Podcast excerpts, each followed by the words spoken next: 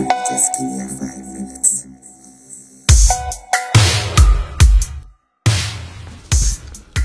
どうも、こんばんは。落書きの黒でございます。今日はね、アパートで一人きりのところでボソボソと喋っております。今日も5分ほどお付き合いいただきたいんですけども、あの、アカデミー賞で、あのウィル・スミス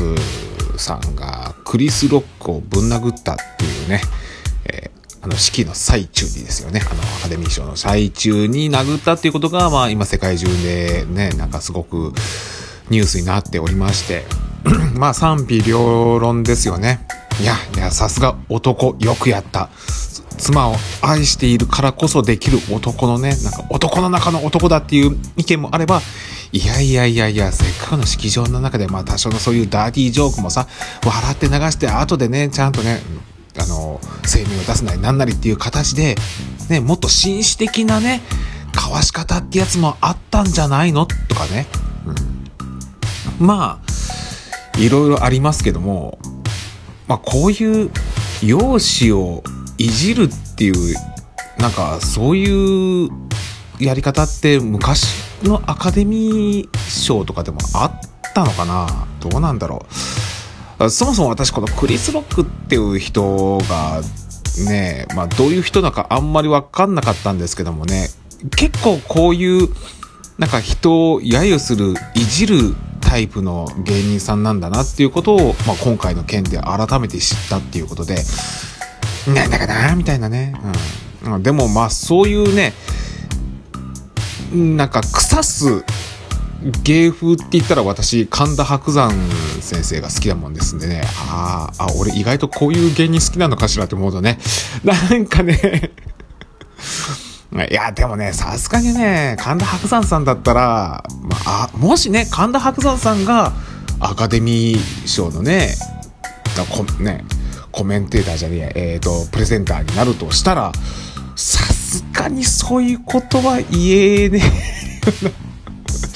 何を言ってるんだ、俺はその際から。あのね、ただね、まあその、容姿を揶揄すると、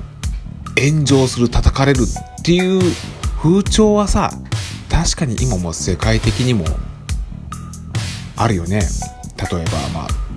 肌の色でね、人を揶揄したりするっていうのはいけねえっていうのはさ、もうこれはね、まあ、黒人に対しての人種差別だったりとかそういったものっていうのはありますし、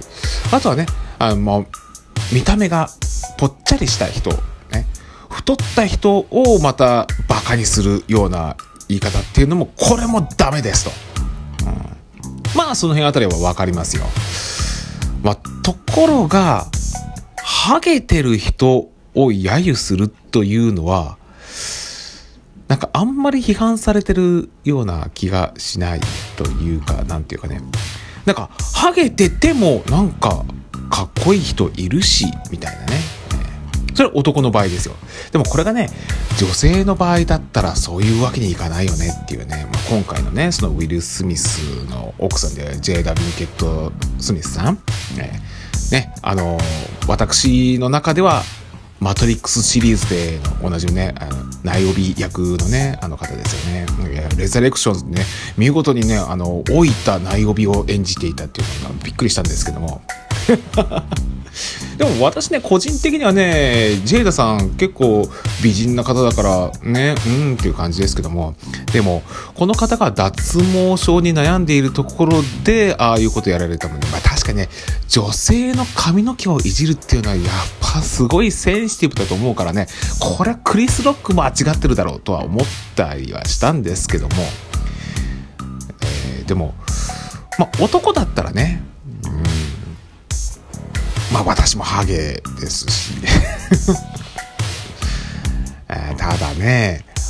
ハゲをいじるのはいいとはいえども、やっぱり自分で自虐ネタとして使う分はいいけども、なんか人から言われると、やっぱり私もちょっと傷ついちゃうよね。いくら男とはいえっていうのはあるよね。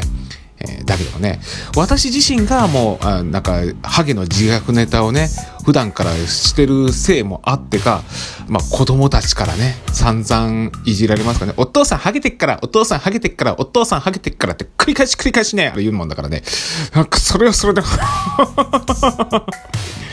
お前言うたなんだよ。俺の血引いてんだからな、息子よ。お前、覚悟しときよっていうことね。えっ、と、あれ何の話だったっけ？あれ。